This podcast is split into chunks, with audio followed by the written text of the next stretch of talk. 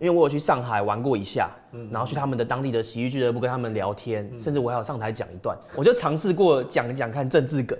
你在大陆谈政治哦？对，呃、我就骂哦，OK，我就上台讲，然后讲了一两个骂的笑话，呃、一讲完之后，后面的所有喜剧演员大笑，呃、他们的当地喜剧演员大笑，呃、然后观众鸦雀无声。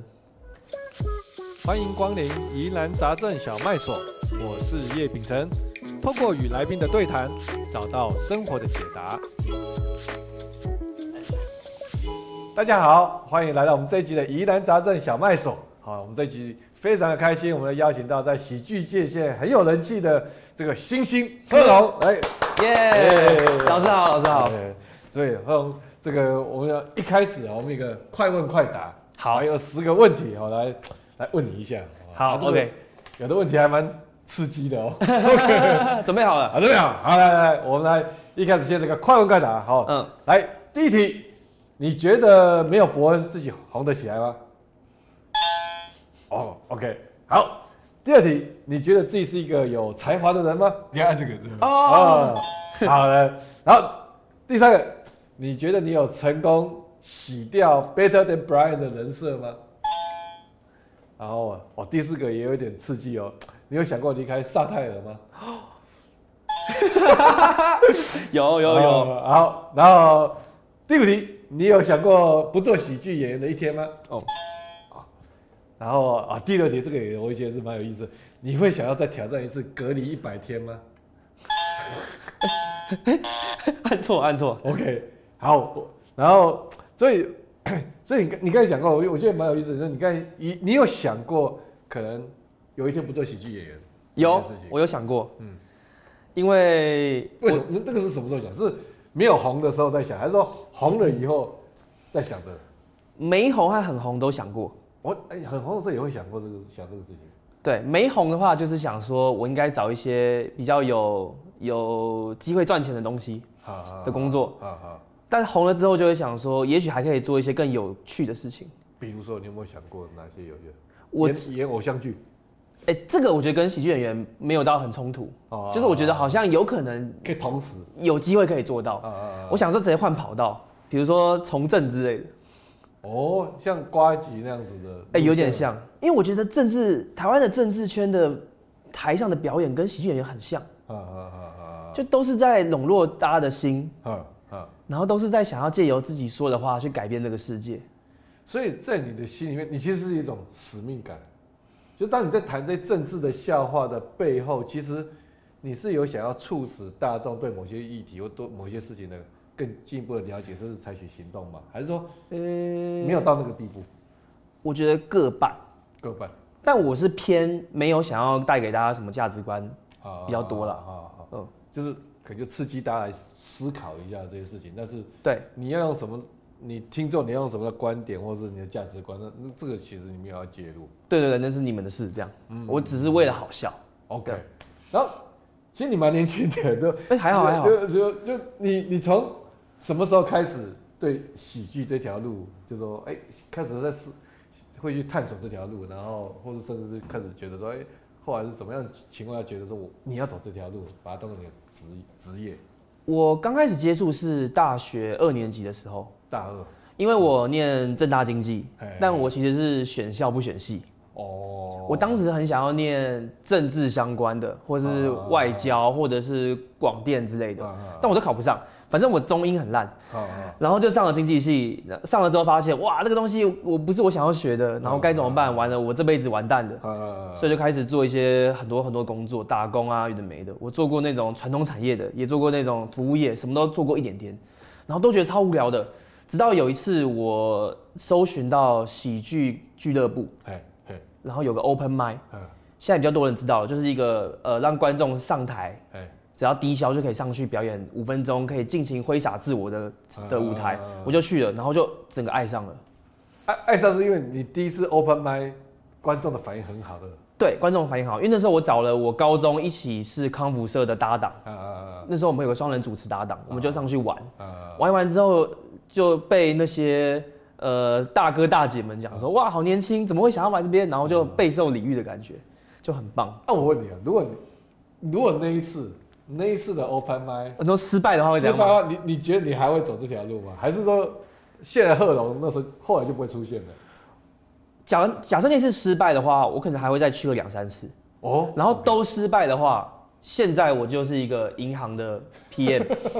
因为我我我我觉得贺龙这个很有意思啊，就是说其实这个跟我其实我跟我学生讲的是，我跟我学生谈也是有类似的事情，就是说我跟他们讲说，当你在探索一些事情你没做过的时候，那不要用第一次的结果就做决定。嗯，因为你第一次做这些事情，但一个你不习惯，你不熟练，那一定。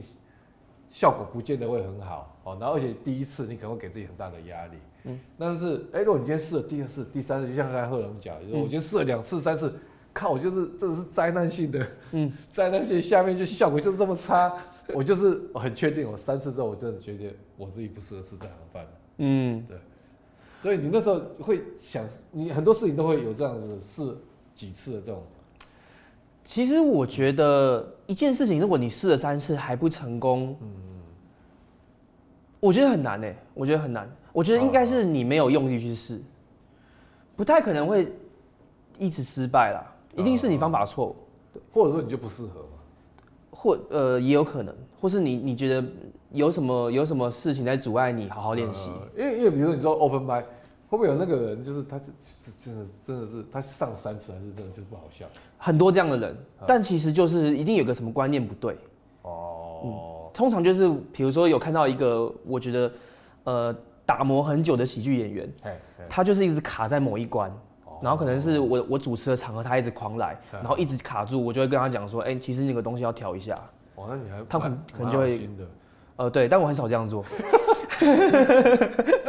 要降低自己的竞争者哦，也是的，也是的，这个可以理可以理解，可以理解。对，对对。但是我觉得，就说从呃，我我觉得可能从大学，因为你刚才提到你是大二开始嗯接触这些事情，嗯、那我觉得，因为因为你是正大经济系嗯。啊，那虽然就是不管怎么样，我觉得这个社会大家还是会有一个设定，说啊，你念正大，你念经济系。嗯，然后就像你刚才讲，你可能你的路通常都大部分你们同学都走金融业。嗯，啊，这也是这个社会上大家可能普遍觉得蛮不错的一个一条职涯的路。对，然后可是我觉得我很佩服你是，哎、欸，你可以就是把它丢弃，啊，你可以知道说，这这条路就像你刚才讲说，你要进到金融业当 PM，当时你还都还是可以进得去。嗯，但是我觉得你很酷哎，就是你你就没有把它当一个选项。其实。看起来很像是我舍弃了高薪的工作，然后去做一个梦想，嗯但其实完全不是这样做。啊我我一直都是在经历很多选择题，然后选到最后我只剩下这个选项，所以我只好这样做了。所以你是删去法？对，我都是三序法在做我的这条路。就因为我我我发现，呃，经济系我怎么念都念不赢别人，然后未来的工作。每一个我都没有很感兴趣，然后我就做了很多打工，然后每一个打工我都觉得，哎，大概就这样子，我我好像就这样子，我如果一辈子这样子，我甘愿吗？不甘愿，所以后来就三三三三到最后，哎，剩下喜剧这条路，我就决定做这个事情。哎，我但但我觉得这个这个跟我们现在很多年轻人的，我觉得现在很多人的想法会觉得说，哎，我去试什么东西，一直被打叉，一直被打叉，一直被打叉，嗯，他就会觉得这个时间是被浪费掉的，嗯，可是我觉得从你的角度。从你的经验来看，我觉得贺龙他试很多东西，然后一个一个删，一个一个删，一个删，啊，最后就留下这个，其实很适合你的。所以从这个角度来看，其实删去法，我觉得它不是一个浪费时间嘛。不是，但我也很庆幸我在大二就开始做这件事情，哦因为其实我念我念了大五嘛，所以我念了五年，也就是说我做了这个事情大概三到四年，所以你也可以说我浪费了三到四年。所以，但。应该这么说了，我觉得其实你这个这个其实给给学生大学生，我觉得是一个可能是一个很重要的启发，就是说，当你真的要找到很适合你的天命哦，嗯，那其实那个探索是要花时间的。对，我像以贺龙来讲，就是你大二就开始试这些事情，嗯，好，然后然后不适合的就删分，而且你是敢舍弃的，因为我觉得有很多人是舍弃不了现有的一些一些。东西，好，比如说啊，我在这边做了一段时间，啊，真的要放弃吗？嗯，啊，虽然我好像没有那么开心，但是就要放弃又好像很可惜，嗯，好啊，这个，但是我觉得你你也蛮果断的，嗯，啊，就会去一个一个去删删删啊，删到最后，哎、欸，这个东西。那回过头来说，你删到最后，你发现说喜剧这件事情是你有兴趣的，或者你觉得可能还可以做得不错的，可是距离它变成一个 career，你、oh. 你你怎么确定说自己真的很有在这边是可以真的是可以养活自己，可以 make a living？这个事情有没有一个过程？因为我觉得很多时候大家也会想要去试一些，哎、欸，我觉得我蛮喜欢的，可是我就不确定说。我到底有没有那个天分，或是那个能力，是可以养活我自己？我真的要把其他东西都放掉，然后 all in 进去吗？嗯，你你那时候是怎么样做这样的决定，或者说你是怎么样感觉到自己是真的可以这条路是有机会成功？呃，最重要的那个时间点大概就是伯恩开萨塔尔娱乐哦，然后找我进去当写手，因为从那一刻开始我就发现哦，我有一个跟一般人社会刚起步一样的正职薪水。哦所以那时候我就可以吃饱饭了。OK，那往下走就是发现，呃，观众变多，或者是厂商一些合作邀约，嗯嗯，就会知道说，哦，我好像真的可以全职来干这件事情。所以其实这可能也是刚才你前面那题在问那个，比如说，哎，如果没有伯恩的话，你会不会对在这条路上就就有个差别？因为他当初开这个公司，那也你才有这个机会去有一个正职的工作来做这件事情。对，没有伯恩的话，我根本不会红。我甚至觉得没有伯恩的话，现在台湾的所有喜剧演员都不会红，嗯，因为是他让大家看到喜剧这一块在台湾原来是有一一群人在耕耘的。嗯嗯嗯，他很像是那个马拉松那个领跑者。啊啊啊！对，所以这个有时候我觉得生命当中会遇到一些贵人啊。嗯，对，没错，真的是，而且有时候就，但是有的时候是上帝派这个贵人在你身边，你不见得会把握。对，要好好的使用它。对对对对，所以我觉得这个就抓到这个机会。那回过头来就说，呃，我这个其实我也很好奇，就是说做，因为我想这个大家看看你们表演啊，然后喜欢你们表演，那可能也会有一些年轻人就觉得，哎，我好像我是不是也可以做这一个，嗯，这件事情。那对你来讲说，喜一个好的喜剧演员，这个是先天的还是后天的？绝对是后天。所以你能够变得现在这样好笑，你的后天在做了什么样的事情，才有这样子说今天的你？嗯，哇，讲起来很广泛。我觉得重点大概两个。第一个是敏锐的观察。哦。对，所以其实我们这些喜剧演员在台上看起来很像很疯啊，很疯疯癫癫的感觉。我们私底下都蛮无聊的，因为我我们是在聚会中喜欢不讲话，然后看大家做事的人。哦。对，因为一旦我在讲话，我一直输出的话，我就会忘记观察，嗯、我就找不到那些呃可以发挥的一些生活的要点这样子。嗯、然后第二个是我觉得更重要，就是念书读书。念书，因为喜剧就是逆逻辑，我们在玩一个违反大众逻辑的文字。嗯嗯嗯。所以如果你越多知识，你越多呃 background 的一些 knowledge 的话，你就会越能创造出大家听起来很新颖的观点。嗯。所以有时候我去学校演讲，只要问说如何当喜剧演员，我就会跟他讲说：你现在去念书。这也是个逆逻辑。对对对对，本身也是个逆逻辑。我就说你好好念书就对了，这样子。所以，所以从你们的角度来看，就是说，是只有你觉得是只有你是一个后天养成的喜剧演员，还是说所有的喜剧演员你觉得所有人都是？伯恩那大家都对，可可能有这么一个人，万中选一的人，是他第一次上台很好笑，嗯、但他第二次就不好笑了，因为大家看过了。哦，嗯，所以这个其实我觉得是一个一个蛮有意思的，就是说，像包括我自己也是有点类似的经验了，就是说我其实台湾我记得我还蛮糟糕，就可能有人觉得我还好像还蛮幽默风趣，但是其实就是就是小时候，我就是我是小学二年级开始，就是。就是好像学校老师教的东西，我好像很快就能学会，那我就开始觉得无聊。那开始无聊的时候，我上课就觉得我要在上课里面找到一个乐趣。然后我就是很糟糕的小孩，就我就是我开始寻找乐趣，是老师讲什么话啊，讲了什么话，然后我可以回什么话，可以让全班这样子哇大笑这样子。然后我就每天老师上课，整天这八个小时，老师讲的每一句话，我都在想说这句话可以怎么样。回应，然后以我对我同学了解，他们会怎么样会，会这个句话很有反应这样。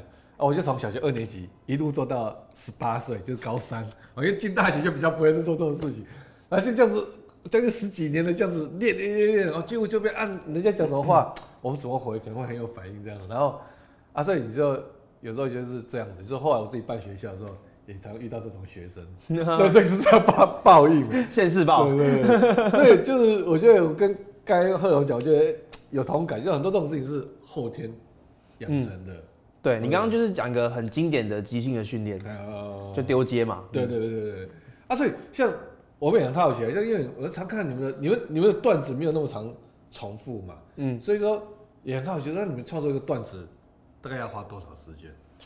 哦，因为我是灵感派的，我很难把自己关在房间然后就产出，我需要生活刺激，嗯，所以我一个好的段子，我可能要呃半年。我靠！半年呢，我才想得到，那不然就是可能三秒内就想到这样子。其实我每天在过生活，我可能就是从中一些吸取一些灵感。比如说我今天上你的节目，也许我就能带走一个灵感走。我不知道这样子。这这这是灵感派的人的创作者会不会？你会不会觉得比较有压力？会很有压力。对，因为像我现在在对我的公司的经纪人就会一直跟我讲说，下一次专场，对对对对，就是下一次专场什么时候？然后我就跟他讲说，我没办法预测，因为我现在没有，我现在没办法有一小时很完整的、很棒的本。然后他就问我讲说，那要多久？我说我没办法预测。所以，那那你有考虑过，这这是有可能发展出另外一条路线是？不是靠灵感，但是可以就有没有一个另外工作流程，就一定可以生出段子。你就是就像个工厂一样，给你什么东西，嗯，一些东西你就可以直接可以生出段子。这个是有可能发展出来的。有可能，但我们还找不到最佳解。但我们试过一些方法，比如说我们之前在公司内有开过工作坊，嗯，就是我们不管多忙碌，我们就一定 booking 每周五的一个时间，大家讨论一下。最近的灵感，或者是也有找过，就是志同道合的喜剧伙伴们，在私底下我们讨论一下最近发生的一些事情，然后互相丢东西，然后大家可以乱接，可以把本拼凑出来。我们都试过，有帮好好段子出来，有帮助，但是还是还是有点难啦。对，一点点帮助而已，成效有限。那我觉得啊，因为你刚才在谈的时候，很多我刚才在你听的谈就是说。你其实有在谈到一些，比如说说我们在工作上，比如你面对群众，嗯，跟私底下创作，哦，其实是一个很不一样的。对。那比如说我也很好奇，你私底下你是一个什么的人？就你你你在场子上可以很好笑，嗯，还可以罩得住大家。那你你私底下是个内向的人还是外向的人？我觉得我偏内向。你偏内向？嗯，我是我我绝对不是在那种聚会中最好笑的人。一定大有人在，啊，所以这种内向的性格反而是，可能就像你刚才讲，就是你需要观察别人。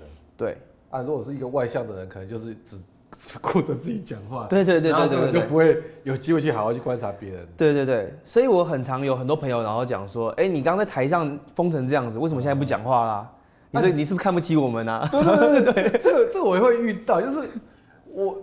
各位，我也是个内向的人，好吗？OK，就是我我我演讲很 OK，但是我演讲，我如果到台下或者我坐计程车，我感我我就希望说自己一个人安安静静的，我就嗯，因为对我来跟陌生人讲话，要还要帮他想话题，要顾及到他的心情，他会觉得被冷落，我觉得对我来讲这个压力是就很累的事情。所以，对。可是你不做这个事情的时候，就人家就像你讲没错，就是人家会觉得啊，你刚才这个在台上是这样啊，为什么你对我一个人的时候？是这个样子。对啊，对啊，对啊。那那你怎么办？会不会被他被他误会？你会？所以我就很少出门。OK，很少出门确实也是一个方式。我还蛮宅的。所以，所以，或者我也蛮好奇的，说，那你在创作一个段子的时候，你会不会有一个你的什么样的仪式？哦，仪式哦，嗯，创作前吗？对，创作前。我一定会让自己安静一整天。哦，安静一整天，不出门。然后我会跟我的家人讲说：“哎，我我在想工作的事情，就是不要烦我。”然后拜托他们那天三餐帮我煮一煮。然后通常灵感会比较容易出现。然后我会狂看一些我之前看过很喜欢的喜剧影片。哦。就是我喜欢的喜剧演员的 Netflix 的呃 special 这样子。然后那些东西就那些东西我都看过了，我甚至都背背都背起来了。我只是放着当那个环境音让我听而已。哦。然后我一定会站起来在在房间走来走去。嗯嗯嗯。OK。所以就真的蛮有意思的。然后那那你现在就是有主持啊，然后也有很多越来越多的不同的工作嘛。嗯。那你你会不会就是叫自我怀疑？或者说开始失去初心，对不对？哦。你可能一开始觉得我是想当一个很好笑，然后能当大家带给大家快乐喜剧演员。嗯。但是到现在，你可能现在哎，因为你出名了，呃，然后大家喜欢你的越来越多，你有更多其他工作机会的时候，你会不会会不会有一有有这种，有时候会有些想，哎，那我是只做喜剧演员吗？还是我想要在别的路上再想做更多？呃，会，绝对会，会。而且我还有跟粉丝讲这件事情。然后他们很不很不开心，没有，我觉得是这样子，因为我在喜剧这一块，就是这个技能点，我已经点到很很，就是我在往上点已经很难了。哦。然后我现在开始尝试一些主持或是演戏，有的没的广告，那是一个新的领域。嗯。所以我只要一旦踏入第一步，我就会觉得哇，这是个新世界，好酷喔。嗯。所以那边就很吸引我。嗯。那反倒是喜剧那一块，就是呃，我已经看尽看透了。哦。可是我。虽然我的心态有转移，呃，但我实际上的行动，我并没有完全不碰喜剧，所以还是有保持那个、嗯、那个、那个根根在了。对，就是我我依然会去实践喜剧这条路，呃、只是那个初心动摇了而已。所以你承认你初心动，但是你你在喜剧这件事情，你有没有一个什么的企图心？企图心哦，哎。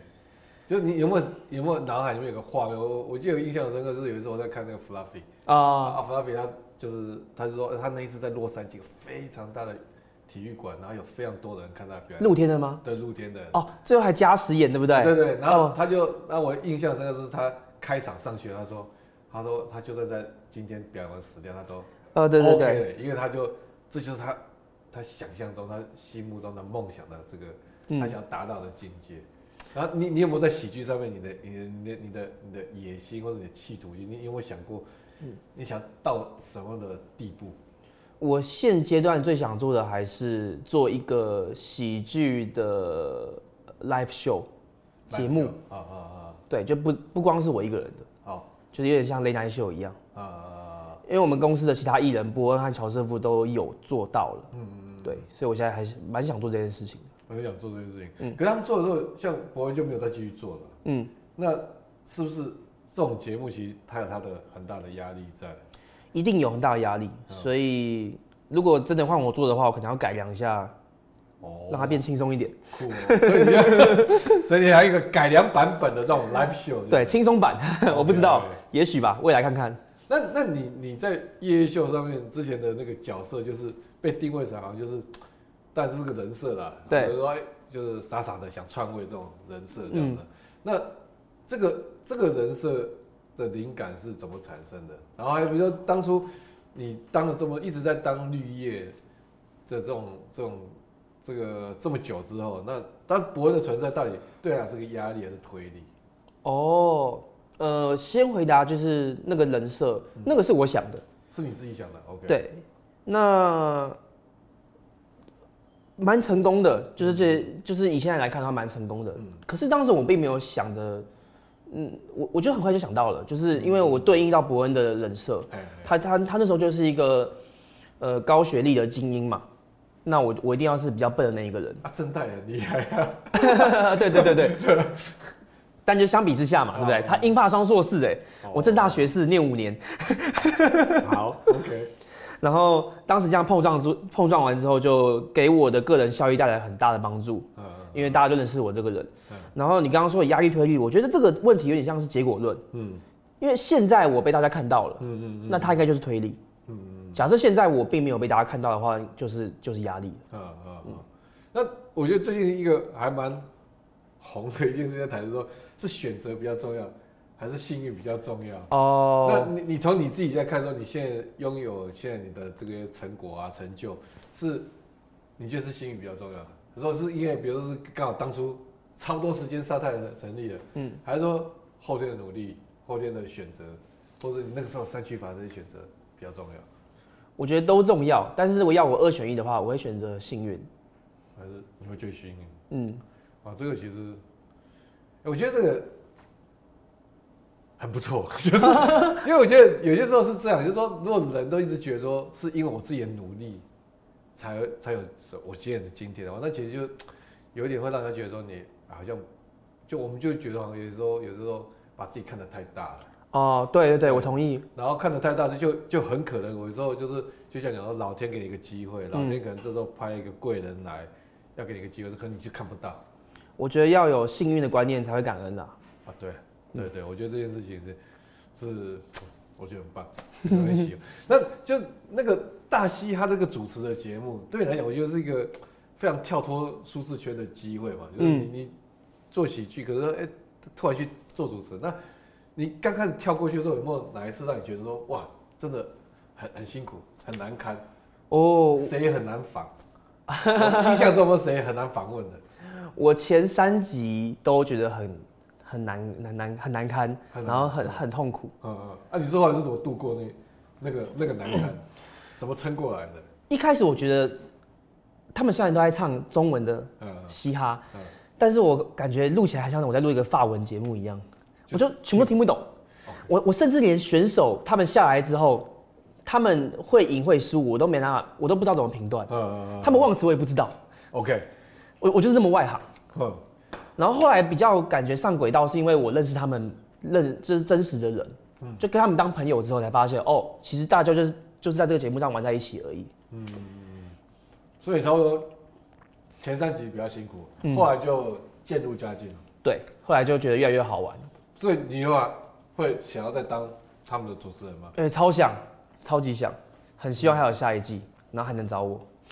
我也觉得，那你现在，我觉得你从当喜剧演员，啊，然后到后来当主持人，或当，那一定就你你红了有名了，一定会有很多人给你很多的评价评论啊。嗯。那你有没有被这种评论就是伤害过？或者你现在对这个事情几乎是免疫的？我比较倾向完全免疫。那你你怎么做得到？因为我觉得你才二十九岁，你可以做到不在乎别人对你的评论。我觉得我现在四十九岁、五十岁，我就我都觉得很困难。那你是怎么做到的？因为我很早很早还没有红之前，我有经历过一次小小的网络霸凌。好，好，就炎上。那。呃，什么事件不重要啦，反正就是他那时候伤我最深的就是有有一些我生活圈的朋友也跑来骂我。哦，真实生活圈的朋友来骂你。那时候伤得很深。嗯。然后那一次之后到现在我就完全免疫了。OK。然后还是说，除了除了就那一次事件让你免疫之外，还有没有比如说？哦，还有因为就是我老板伯恩嘛。哦，伯恩他他知道怎么样的？一天到晚都被炎上。哦，所以身边有人被延上，对，又活得好好的这件事情，对，对你也是有帮助。就他一直被烫伤，然后我在旁边看，就知道哦，原来火是这样子用。可是我觉得有一个差别，就是说，当你不红的时候被人家攻击，虽然也是很心痛啊，嗯，但是说对你来讲，可能觉得说你能够损失的东西也没有那么多。对啊，对啊，就烂命一条嘛。对啊，但是当你已经红的时候，你说当你已经，你你可以你会损失的东西会更多的时候，你你会不会在这个情况下变得更害怕？我觉得某个层面是因为我是喜剧演员，所以我被演上好像，呃，是好事，不会伤到那么深的感觉。因为我就是一个一直在丢一些逆逻辑，一直在丢一些争议议题的创作者，那难免。对，那如果我的形象今天是一个很清新的，我是一个呃精英，那我被延上可能就很伤。哦，所以也没关系，这个有这种像政治上的操作，因为哎。当你被延上的时候，然后伯恩在那段时间在讲个地狱梗，就问他被延上，对对对对，他就转移焦点了，赶紧转移盖新闻这样子。那哎啊，因为你们之前办那个延上的节目很成功嘛，嗯，如果这个还有机会办延上的话，你们有没有想过，哎，接下来可能会邀请谁？会接下来要邀请谁会很有意思？我觉得还是那个我们邀请过很多次，然后没有都没有答应的人。就是罗志祥本人。OK，对，罗志祥，我还是很希望他能来我们这个舞台，挥洒一下。他应该应该有很多可以聊的。对，希望他可以来。哎，因为因为你现在是二十九岁，嗯，坦白讲，你就到你退休啊，五六可能 maybe 五六十岁，这个还有三四十年。哎，你有你有你有想过，就是说喜剧演员这条路你会走多久？或者说，如果没有走喜剧演员的话，你你觉得你会会想要做哪些事情？是可能你接下来也有可能想要去尝试的，多去开拓的。呃，我现在在在尝试经营一个餐饮的副业。哦，餐饮。对。OK。但他在赔钱中，所以就是也 也不知道会走多久。然后我好像以前听过很多那种演艺圈的大哥大赚的钱投资都投资餐厅，然后好像对都好像也没有都很成功。对对。我那时候就想说，那他们是他们不懂，我来试试看。没没想到，哎，对，没错。所以有有在投资餐饮的 这个副业，对，有开一家很小家的麻麻辣烫，然后那未来我我我觉得如果能摸到政治圈的话，我觉得是很有趣的一件事情。啊，对，就是就是刚有聊过，可能像像选市议员啊，像瓜吉有选这一类的事情，哎，我是当发言人，呃。那些都可能太太进去了哦，太进去了。对，或者是那你的你你所谓会在哪大概停在哪个层面？诶、欸，其实我也没有很认真思考过这件事情，只是怎么讲，我我我我觉得我喜欢政治，并不是真的因为政治能呃，比如说影响国家的法律有的没的，嗯，而是政治的那个舞台，我觉得也是我憧憬的一环啊啊啊啊！因为台湾的政治表演实在是太荒谬了。会让我觉得，如果能在其中的话，一定很有趣。其实我觉得有搞头了。说实在，因为我举个例子，像我以前念大学的时候，嗯，那时候就是哇，那时候也是台湾就是政治风起云涌啊。然后我那时候看那时候的政治人物，好像比如像那个陈水扁啊、赵少康啊这些，哇，那个他们都在选市长，然后那个那个他们那个言语口语的魅力，像宗教一样的，对不对？那这是。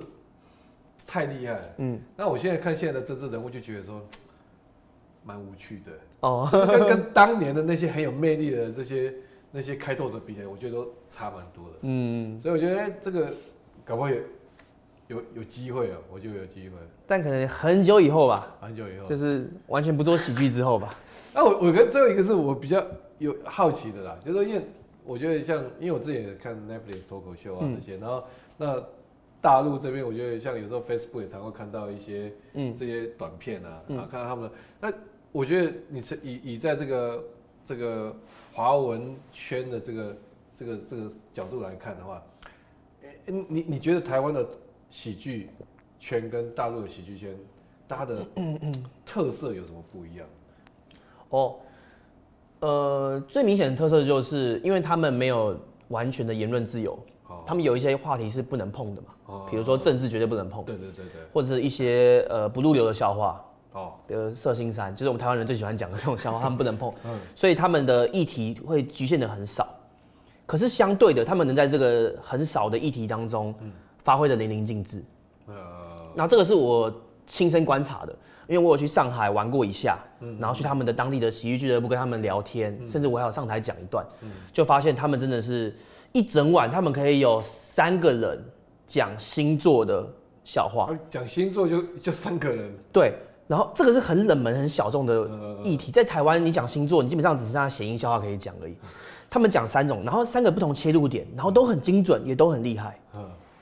可是就是他他们就不会讲一些很火辣的议题。哦。所以他们就是只能在生活当中找素材。对。然后在这个素材，但他们比较。就是比较大的面层面比较高的这些层次的这些笑话，他就他们比较难去碰触。而且我其实有上台，我那时候就很贱。哦，我那时候就没有红嘛，就是烂命一条。我就尝试过讲讲看政治梗。你在大陆谈政治哦？对，而且我还是前一前一天先跟那个俱乐部的主理人先一起吃串串聊天过后，想说我跟你熟了，你应该不会对我怎样吧？然后我就，但是那时候他还不知道，他还不知道。靠，但我有跟他聊过，说如果我讲政治会怎样？他说，呃，我们是不敢啦。你想的话，我们也挡不了你，反正你 两天后就要回回去的嘛。这样，然后我就想说，好，我就讲政治梗嘛。但是我的我的立场，我就很很很亲你们那边嘛。我就骂蔡英文嘛。哦，OK，我就上台讲，然后讲了一两个蔡英文的骂蔡英文的笑话。一讲完之后，后面的所有喜剧演员大笑，他们的当地喜剧演员大笑，然后观众鸦雀无声。所以他们基本上看到政治，他其实是脑筋是空白的，他没有办法做。对，我以为他们是不敢笑，我以为他们是怕说哈，这是什么政治梗？不是，他们是觉得不好笑。OK，因为他们的理解当中，政治跟笑话是没办法划为等号的，他们没有那个 sense，他们就觉得这个东西是是严肃的。嗯嗯，你怎么可以拿来讲笑话？我我听不懂，他们会这样子。所以回过头来，就是说。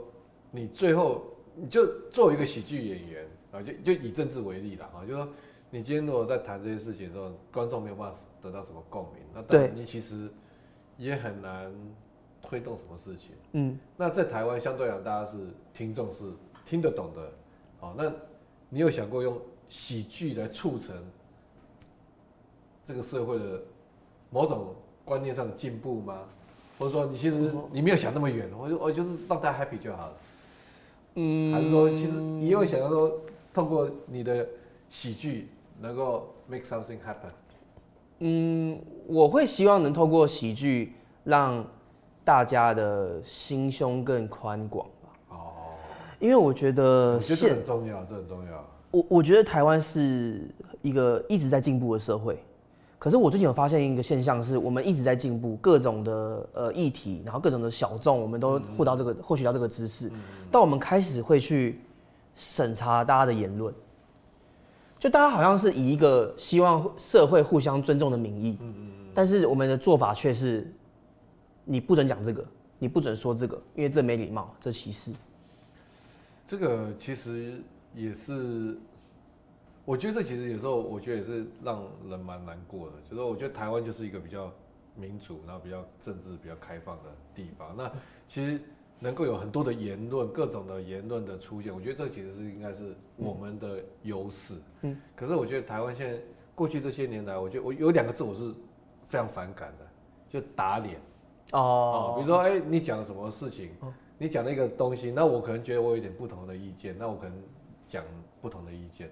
那媒体可能就会说：“哦，叶秉成打脸贺龙。”哦，靠！我没有真的想要打你脸，我只是提出一个我不一样的看法。但我我我我我的心里面并没有想要侮辱你啊，或是要要要要糟蹋你啊。嗯、我只是那可是我觉得在很多的媒体或是很多的这个社群网络里面，大家在传就会就会把这个事情，比如说谁跟谁意见不一样，好像就是打脸。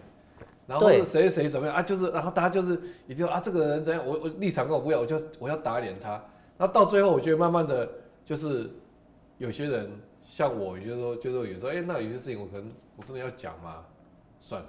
哦，对对，就是变成是有想法的人，他可能慢慢的就是说，他也不想被他打脸了。嗯，那那我觉得就很可惜，就明明是一个我们这个环境，就是应该相对于其他的地方是。可以，应该有更多言论可以讲出来的。对啊，对啊。啊，但是我觉得你们就是从你刚才讲，就说，哎，你讲喜剧，那你被延上，嗯，哦，然后那你也活得好好的，然后我觉得可能就是你一直在碰触那个界限。对，我们就是一直在帮大家拓展界限的人。哎，那那让大家觉得，哎，那好啊，好像有些事情是可以讲的。嗯，哦，这个我觉得，这个我觉得对台湾的贡献是是，如果做得到，我觉得这个对台湾的贡献是。是很大的，觉得让大家可以在言论上真的可以更包容各种不同的言论，嗯，然后更多的想法，然后也不会就是一直觉得说就是跟你不一样，就是在打脸，没有，就是大家就是不一样的想法而已嘛，嗯，对不对？所以我觉得今天非常开心啊！我想今天跟贺龙就虽然了，你看我们今天可能你大家看节目一开始会预设说哇，今天可能会很好笑或干什么，但其实就是就像贺龙讲，就是。我们私底下都是内向的人，OK 哦，我觉得我们今天就是谈了一个是比较深刻的探讨，就是说从他在念正大，哦，也是一个非常好的系，正大经济系，然后出路也都很多都很好出去金融业，但他是怎么样一路，哦，就透过他大二开始就是哇很多的尝试，然后透过三去法，然后慢慢找到自己的路，哦，就是说哎要做喜剧演员这条路，哦，那我觉得这个其实是给我们很大的启发，我觉得我们。啊，特别是比较年轻的朋友啊，如果你年纪哎二十几岁的时候，你觉得不知道自己要干什么，或是还不确定自己是真的就要做现在这个工作做一辈子，那我觉得贺龙的这个人生经验哦，其实我是觉得非常值得我们大家能够借鉴跟参考。嗯，感谢感谢。非常谢谢贺龙，好，今天跟我们分享这么多，好，那我们今天非常这个谢谢大家收看这一集的疑难杂症小麦所。那大家如果有什么想法、问题，好，或者有什么你想要访问的人，哦，那很欢迎大家，好，在我们的这个社群，好，这留言，哦，那也欢迎大家订阅我们的节目，好，我们今天的节目就到此结束喽，OK，拜拜。今天的疑难杂症小麦所就到这边打烊了，欢迎追踪我们的社群知识迷航，敲完你想听到的主题。疑难杂症小麦所，我们下集再见。